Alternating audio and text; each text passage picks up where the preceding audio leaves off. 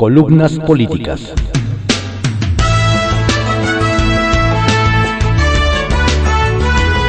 Continuamos con la audiosíntesis informativa de Adriano Ojeda Román, correspondiente a hoy, jueves 24 de febrero de 2022. Demos lectura a algunas columnas políticas que se publican en periódicos capitalinos de circulación nacional. En la mira, por Luis Cárdenas, que se publica en el periódico El Universal. López Obrador rompió la brújula. De verdad que me gustaría pensar que el presidente López Obrador ha perdido la brújula. Entonces habría oportunidad de encontrarla en algún punto, pero creo más bien que en un arranque de frustración la terminó estrellando en pedacitos. No hay más brújula, no hay más rumbo, no hay más que vísceras, corajes, desesperaciones y verborrea. Dijo el presidente sobre el escándalo que desató Latinos y Mexicanos contra la corrupción en torno a las mansiones de su nuera y su hijo, José Ramón López Beltrán. Ni siquiera es un asunto personal o periódico, es una disputa por la nación. Y luego taciturno sigue en sus pensamientos desnudos. A veces se gana el gobierno, pero no el poder, y aquí sí es una lucha. Vaya, queda claro que tenemos a un soñador eterno en el poder, cuando necesitamos a un estadista. Nos tocó un luchador bravo cuando nos surge un conciliador profundo. Estamos fritos, al menos por lo que resta del sexenio que el presidente se sienta la encarnación de Juárez o de Madero y se empecine en verse como el representante de los buenos contra los malos en su reducida visión de la realidad, es francamente una verdadera pena.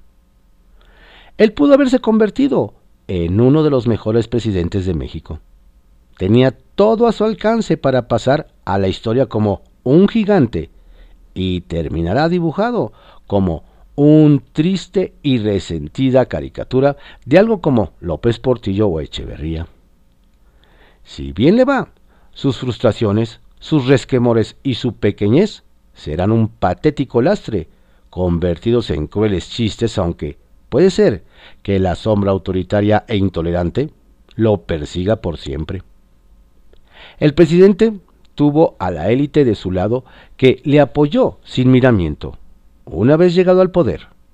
Esa mafia se le puso a los pies, esperando órdenes, sabedores de su derrota, humillados, y sí, con la cola entre las patas, pero dispuestos a construir todos por el bien del país y bajo su liderazgo. No duró, se entiende que no pudieron acordar. Puede justificarse esa ruptura, pero ¿y lo demás? López Obrador tuvo también el apoyo de los enfermos, que dejó después sin medicinas, y a las mujeres, a las que despreció tildando el feminismo como una moda.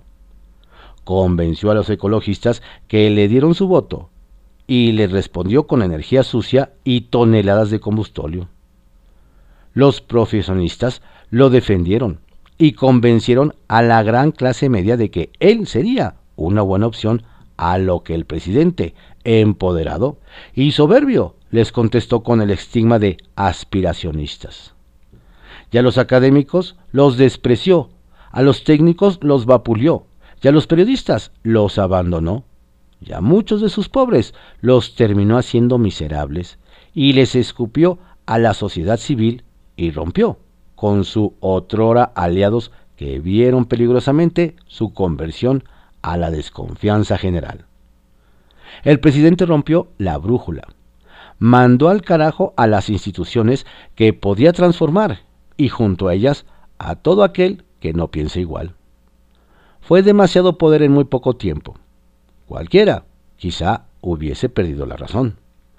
Pero sus constantes desplantes revelan algo más que un simple hombre apocado. ¿De verdad no escucha a nadie ¿O es que nadie se atreve a decirle que está errado? ¿De verdad es tan necio? ¿De verdad es tan irascible? ¿De verdad da tanto miedo? Recuperar lo perdido tomará al menos una década. Cuando llegue el ocaso del López Obradorismo, la reconciliación nacional no será una tarea fácil, pero la historia será dura con el peor presidente de la historia. Aunque eso seguramente no lo alcanzará a ver el hombre que prefirió destruirlo todo, inclusive su propio legado. De colofón. El nivel de confrontación con Estados Unidos se torna peligroso. Las declaraciones de López Obrador sobre el injerencismo gringo le caen muy bien a Rusia en momentos de gran tensión mundial. Basta ver la especial cobertura que han hecho agencias soviéticas sobre el tema. Y aún faltan 949 días para que acabe el sexenio. Arsenal, por Francisco Garfias, que se publica en el periódico Excelsior. Le faltaron tompeates.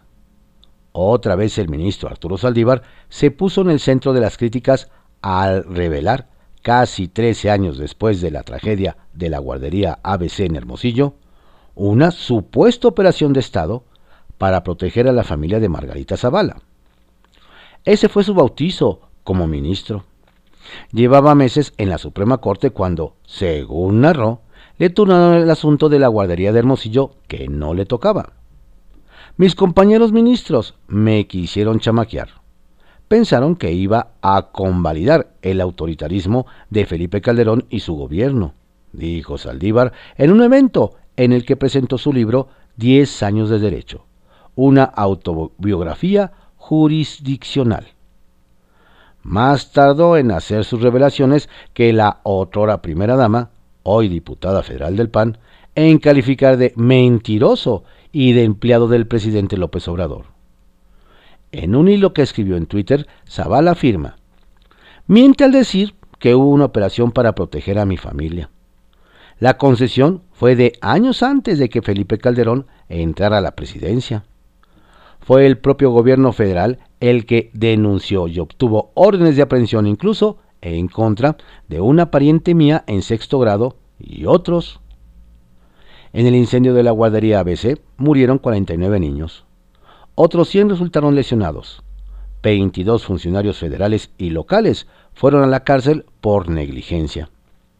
Saldívar mencionó al secretario de Gobernación Fernando Gómez Montt como el mensajero que le transmitió las presiones de Felipe Calderón que Margarita niega. Narra que en una reunión que terminó a gritos, Gómez Montt le dijo, dice el presidente que no te apoyamos para eso. Saldívar le respondió, dile al presidente que postuló a un ministro, no designó a un secretario de Estado. ¿Por qué hasta ahora decidió hablar? Es la pregunta que todos nos hacemos. La respuesta que predomina es la misma. El ministro anda de queda bien con el presidente. En el Senado y en San Lázaro, legisladores de Morena chocaron con opositores al abordar el tema. La diputada morenista Guadalupe Chavira propone incluso juicio político para Margarita. La senadora panista Xochitl Gálvez no se anduvo por las ramas. Dice que a Saldívar le faltaron tompiates para hacer la denuncia cuando ocurrieron los hechos. Una voz que destacó fue la del senador Ricardo Monreal, coordinador de la bancada de Morena en la Cámara Alta. A mí siempre me ha generado suspicacia que funcionarios, políticos, actores declaren después de muchos años. ¿Por qué no hacerlo en el momento que estás sufriendo estas presiones? El destiempo sí te genera un proceso, al menos de duda, puntualizó. Saldívar, no hay que perderlo de vista. Llegó a la Suprema Corte de Justicia de la Nación propuesto por el entonces presidente Felipe Calderón, esposo de Margarita. Al hacer sus revelaciones en la presentación de un libro suyo, dijo que en ese tiempo no hizo públicas las presiones que recibió porque quiso proteger a la Suprema Corte de Justicia de la Nación. También la quiso proteger cuando buscó extender dos años su mandato como presidente de la Suprema Corte. Ah, perdón, ya dijo que él no tuvo nada que ver en ese asunto.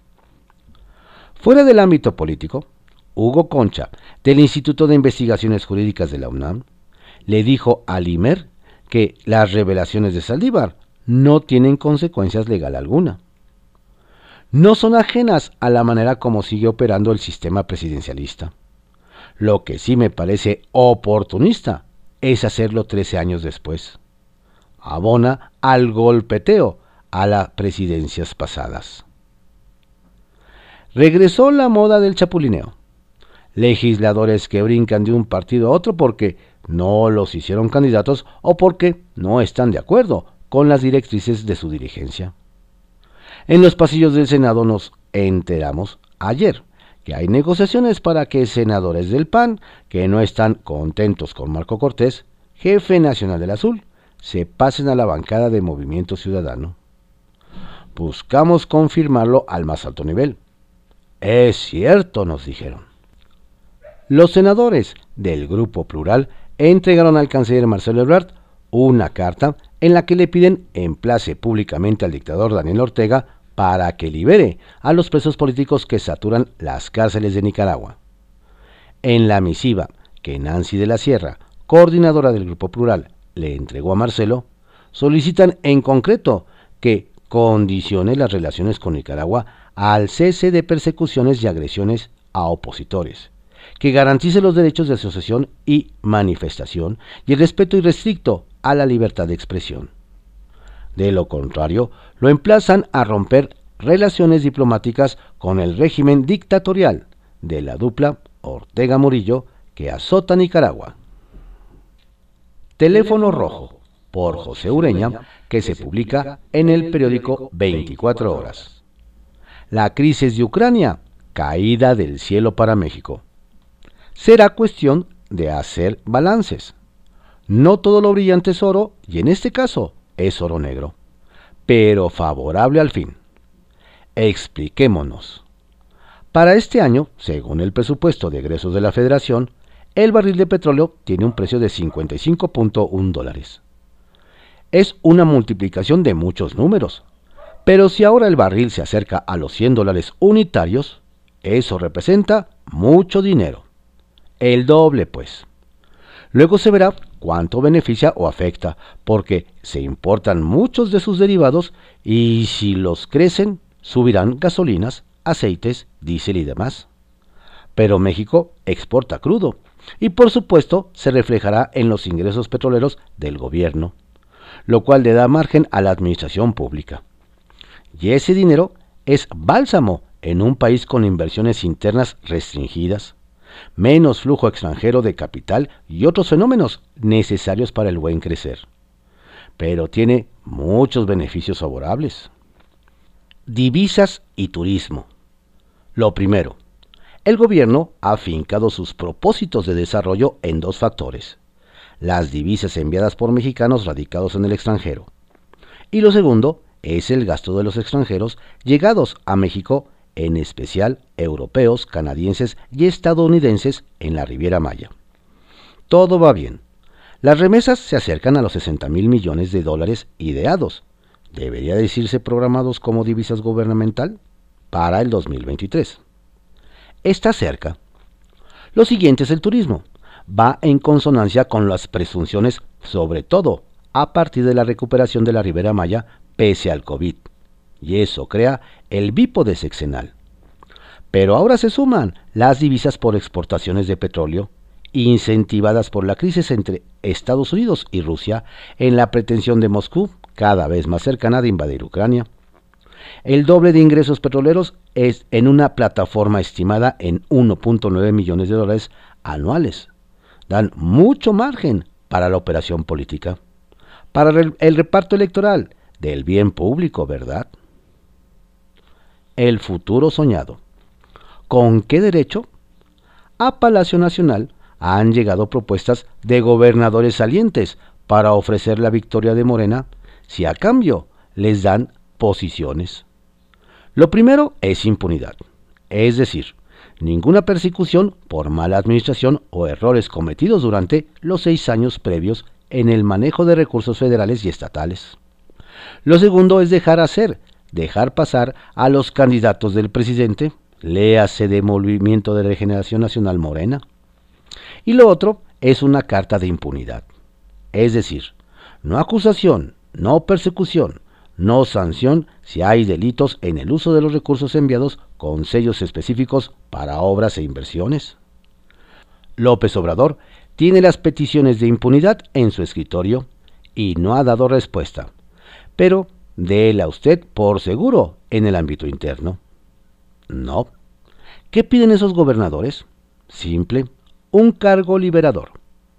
Todo mundo piensa en una encomienda extranjera como la dada al sinaloense Kirin Ordaz o a la sonorense Claudia Pavlovich. Sus estados jugaron en 2021, pero ahora la petición es para 2022. ¿Y sabe usted? Ninguno de los salientes está contemplado en un destino internacional. Pero qué bonito sabe recibir el elogio presidencial cuando va a esos seis estados y recibe y se saborea un futuro incierto tras la derrota. En privado, por Joaquín López Dóriga, que se publica en el periódico Milenio. Que fue una ocurrencia. El martes por la noche, el ministro presidente de la Suprema Corte, Arturo Saldívar, presentaba su libro Diez años de derechos, una autobiografía jurisprudencial, cuando de repente dijo, se me ocurre una historia. Y la contó. Dijo que tras la tragedia de la guardería ABC de Hermosillo, el 5 de junio de 2009, que mató a 49 niños y dejó un centenar de heridos, presentó al Pleno su proyecto que condenaba a las autoridades del gobierno del presidente Felipe Calderón y hubo una operación de Estado para proteger a la familia de su esposa Margarita Zavala y no involucrarla en la desgracia. Y que incluso lo visitó el secretario de Gobernación Fernando Gómez Montt, con el que terminó a gritos. Ya asegura que le dijo, dice el presidente Calderón, que no te apoyamos para esto, a lo que afirma haberle contestado. Dile al presidente que postuló a un ministro y no designó a un secretario de Estado, que no soy su empleado y que no voy a llevar en mi conciencia la muerte de, de 49 niños. Y agregó, hoy puedo dar fe de ello. Y luego se siguió contra Calderón, del que dijo que hoy viene a hablar de Estado de Derecho y de autonomía, y de no sé cuántas cosas más, sin ninguna autoridad moral para hacerlo. Estas graves imputaciones llevaron a Margarita Zavala a acusarlo de mentiroso, de abuso de poder, de ser un lacayo de López Obrador y un distractor de la crisis de Houston, y que demostrará ahora la independencia que tenía entonces. Gómez Montt dijo que era falso lo que Saldívar le imputaba. Es una palabra contra otra. Usted decida. Retales 1 revire. El mensaje que el secretario de Estado Anthony Blinken mandó el martes por la noche, expresando la preocupación de su gobierno por el asesinato y amenaza de periodistas en México, y que ayer confirmó la Casa Blanca, fue descalificado por el presidente López Obrador, quien dijo que está mal informado o actúa de mala fe. El que lo haya mandado en la peor crisis de guerra desde los misiles cubanos desde 1962 le da otra dimensión y seguirá. 2. Tour. Es muy sabido que a cada invitado extranjero que recibe el presidente le da un tour por el palacio en el que vive, y yo también lo haría. El martes dijo a los reporteros, hablando de las casas, que lo llevaría a visitar el departamento en el que vive en ese palacio. Y así fue. Dio un tour, pero no mostró la zona habitacional. Ya será otra vez. Y 3. Experimento. La acreditada publicación científica British Medical Journal revivió un tema al que nunca le ha dado ese nivel de experimento humano, pero sí criticado por usar la invermectina desautorizada por la Autoridad Sanitaria Federal. British Medical Journal califica de poco ético que el gobierno de la Ciudad de México haya entregado los 200.000 kits a enfermos de COVID con ese fármaco sin informarles que eran parte de un experimento. Uso de razón por Pablo Iriar, que se publica en el periódico El Financiero. Estados Unidos, otra vez indispensable.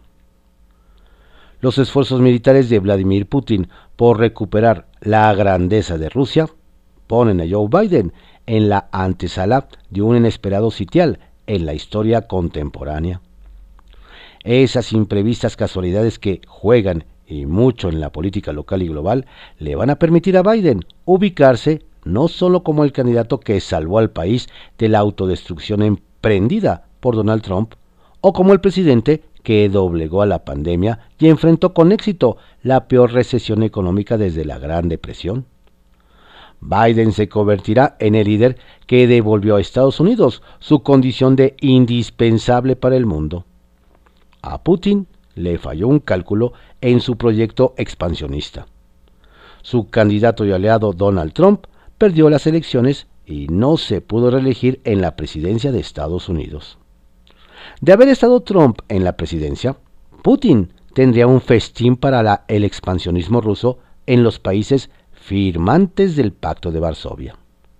Por eso arriesgó tanto el dictador ruso para ayudar a Trump a ganar la presidencia en 2016 y luego trabajar por su reelección en 2020.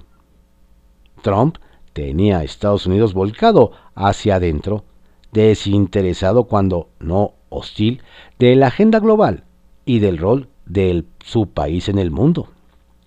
Estaba en un pleito con la OTAN, con la Unión Europea, era un sarcástico crítico de la alianza con Japón en Asia Oriental, país al que insultó con vulgaridad de abarrotero maleducado, propagandista de del Brexit, amigo del asesino que gobierna Corea del Norte, desdeñoso de la relación estratégica con Seúl y cómplice del dictador ruso en aventuras políticas inconfesables. De haber sido reelecto, Hoy Estados Unidos apoyaría a Rusia, como dijo el martes el expresidente. Allí estaba el hombre que Putin necesitaba para su proyecto expansionista. Donald Trump, que perdió luego de haber hecho un daño enorme al liderazgo de Estados Unidos en el mundo. Hace algunos años, varios de los grandes centros de pensamiento de Estados Unidos, think tanks, se preguntaban si todavía Estados Unidos podía ser considerado como la nación indispensable que fue. Con sus sanciones a Rusia, la amenaza de paralizar su economía, suspender el proyecto Nord Stream 2. Biden respondió hoy con un retundo sí.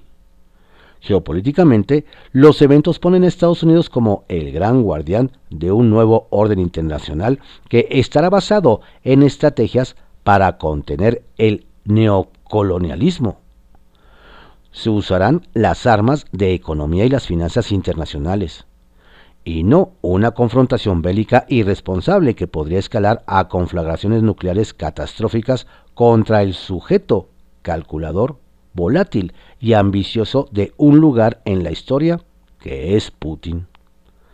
Rusia se va a quedar con Ucrania, no lo dude.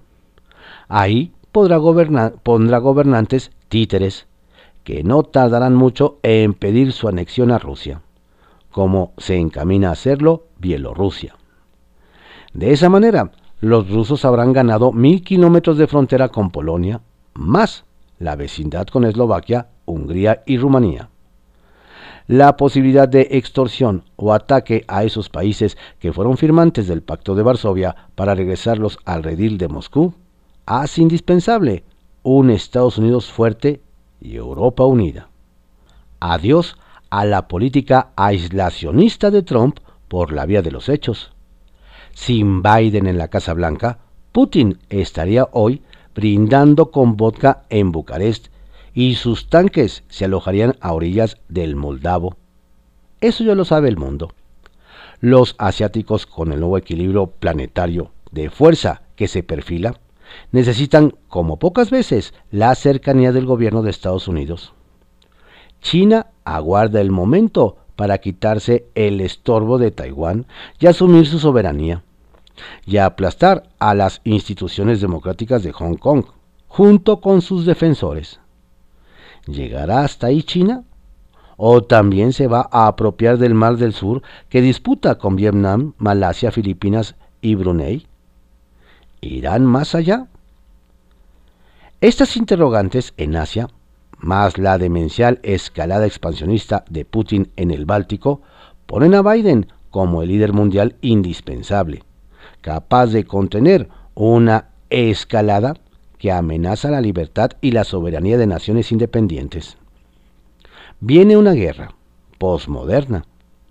En esencia, estamos en el inicio de la Tercera Guerra Mundial en el sentido de que va a involucrar por parte de Occidente las herramientas de las finanzas internacionales, el comercio, el sabotaje electrónico y cibernético para neutralizar la amenaza al orden fijado desde la fundación de la ONU. En defensa de los países miembros de las grandes alianzas del mundo libre, en el Atlántico Norte y el Indofo-Pacífico se encuentra Estados Unidos, con Joe Biden en la Casa Blanca. La historia lo está llamando. Historias de reportero, por Carlos Lórez de Mola, que se publica en el periódico El Universal. La fractura en casa. La casa está rota. El escándalo de la casa gris del hijo del presidente desató muchos enojos dentro del gobierno y del partido. Sus colaboradores están molestos porque, mientras a ellos les recorta el sueldo, su hijo se da la vida de millonario en Houston. Funcionarios y militantes del partido están heridos porque, mientras a ellos los obliga a dormir en moteles en sus giras y andar sin viáticos, José Ramón López Beltrán goza de alberca de 23 metros y cine privado. Los obradoristas se sienten traicionados por su líder. Les obligó a la austeridad mientras en su propia familia rodaba el oro. Distintas fuentes me han hecho saber de conversaciones en chats, reuniones, encuentros en los que los morenistas del gobierno y del partido han ventilado este enojo. Circulan reclamos de que el presidente López Obrador sabía de la vida excéntrica de su hijo mayor y nunca hizo nada. Y ya echados a andar, empiezan a quejarse de la operación del gobierno de las llamadas recomendaciones y hasta regaños del otro hijo Andrés Manuel López Beltrán, Andy. Si tienen que proyectar en Palacio Nacional una leyenda de luz, hashtag AMLO no está solo, es porque el presidente Sí lo está. Se le ve. Si tienen que brincar senadores, gobernadores, diputados, secretarios de Estado a firmar desplegados arropando al presidente, es porque la unidad está minada. En tres años de un presidente fuerte, única voz, nunca habían tenido que darse estas súbitas manifestaciones públicas de supuestos apoyos. Su existencia es un síntoma de problema. Estamos frente a un cisma en la cuarta transformación. La Casa Gris de José Ramón en Houston evidenció que el discurso de la austeridad es solamente eso, un discurso, y que solo aplica para los soldados rasos. El presidente no mide con la misma vara en su casa, y eso generó un rompimiento. Quienes construyeron con Andrés Manuel López Obrador, el proyecto del país basado en ese discurso de austeridad, de criminalización de la riqueza, de primero los pobres, se sienten traicionados por quien hasta este momento los había liderado moralmente. Quienes económicamente lo apoyaron e invirtieron en él, se sienten engañados por la doble moral. Les han impedido hacer negocios, hacer crecer sus inversiones, disfrutar de sus utilidades, bien ganadas porque se ven mal. Y todo esto mientras en Houston vive un millonario de microondas. Al presidente le están haciendo vacío los que lo apuntalaron, y en su desesperada búsqueda de validación está cometiendo muchos errores. Le está dando lugar a jugadores que no eran relevantes ha dejado de escuchar a quienes escuchaba y está generando un resquebrajamiento al interior del movimiento. Hay quienes sienten que el error del hijo del presidente lo debe pagar el presidente y nadie más. Sabemos que para el presidente no hay nada más valioso que la lealtad ciega. Y no hay nada más grave que la traición. Él ha enviado ese mensaje una y otra vez lo ha hecho parte central del dogma de la 4T y ahora es él quien ha faltado a su palabra. Y eso le está costando muy caro. Capital Político, por Adrián Rueda, que se publica en el periódico Excelsior. Chillan en Donceles por ley electoral. Mientras a nivel federal, Morena y su gobierno se quejan de que los consejeros electorales del INE actúan por consigna en contra de la 4T, pues sus nombramientos son producto de cuotas de legisladores en la Ciudad de México, los diputados quieren ser quienes pongan al Consejo local. Esa es la intención de la fracción mayoritaria en Donceles, que hoy subirá una iniciativa por conducto de Octavio Rivero para quitar al INE la facultad de nombrar a consejeros electorales en los estados y devolver a los congresos locales la tarea. El diputado argumenta que si los recursos provienen de las arcas de cada entidad, ¿por qué entonces los nombramientos los hacen un organismo descentralizado que ni siquiera sabe de las necesidades de la población? Sobre esta propuesta, su compañero Temístocles Villanueva, presidente de la Comisión de Asuntos Políticos Electorales en Donceles, pidió revertir la injusticia de la reforma electoral de 2014, que calificó como atentado contra la soberanía del poder legislativo local. Si en 2014 una reforma federal dio al INE la facultad de nombrar a los consejeros electorales de cada organismo estatal, lo lógico es que sea una contrarreforma federal la que dé marcha atrás. Y esa solo la puede hacer el Congreso de la Unión no el de la Ciudad de México. Pero independientemente de las competencias locales y federales, la imagen de los diputados está tan deteriorada que la ciudadanía piensa que seguramente quieren repartirse las cuotas como siempre lo hacen. Si hubiera una consulta pública, seguramente los ciudadanos se inclinarían porque siga siendo el INE el que haga los nombramientos y no los diputados, que todo lo que tocan lo echan a perder.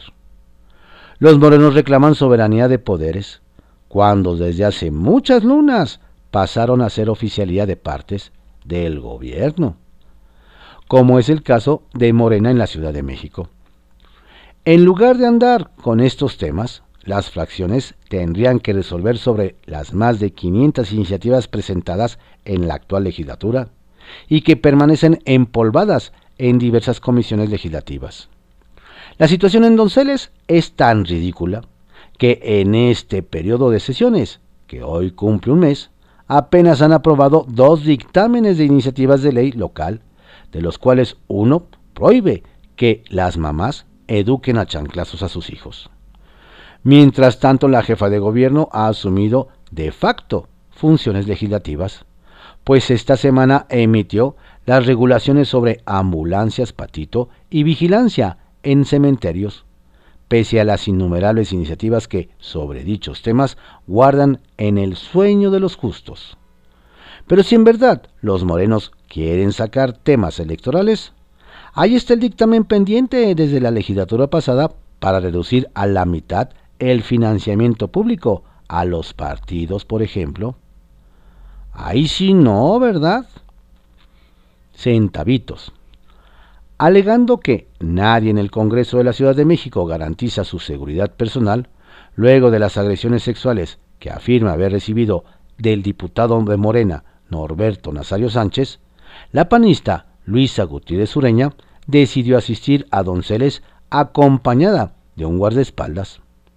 Y es que lejos de condenar esas agresiones, la fracción mayoritaria ha protegido a Nazario, y no conforme con ello, dio cabida a Giancarlo Lozano, acusado también por violencia en contra de mujeres. Si no, es, si no es alguien de Morena, pues que sea entonces la jefa de gobierno quien se pronuncie sobre el tema, pues ya está cerca el Día Internacional de la Mujer, y luego le llueve a la 4T. Estas fueron algunas columnas políticas que se publican en periódicos de circulación nacional en la audiosíntesis informativa de Adrián Ojeda Román, correspondiente a hoy, jueves 24 de febrero de 2022. Tenga usted un excelente día, por favor cuídese mucho, no baje la guardia. Saludos cordiales de su servidor Adrián Ojeda Castilla.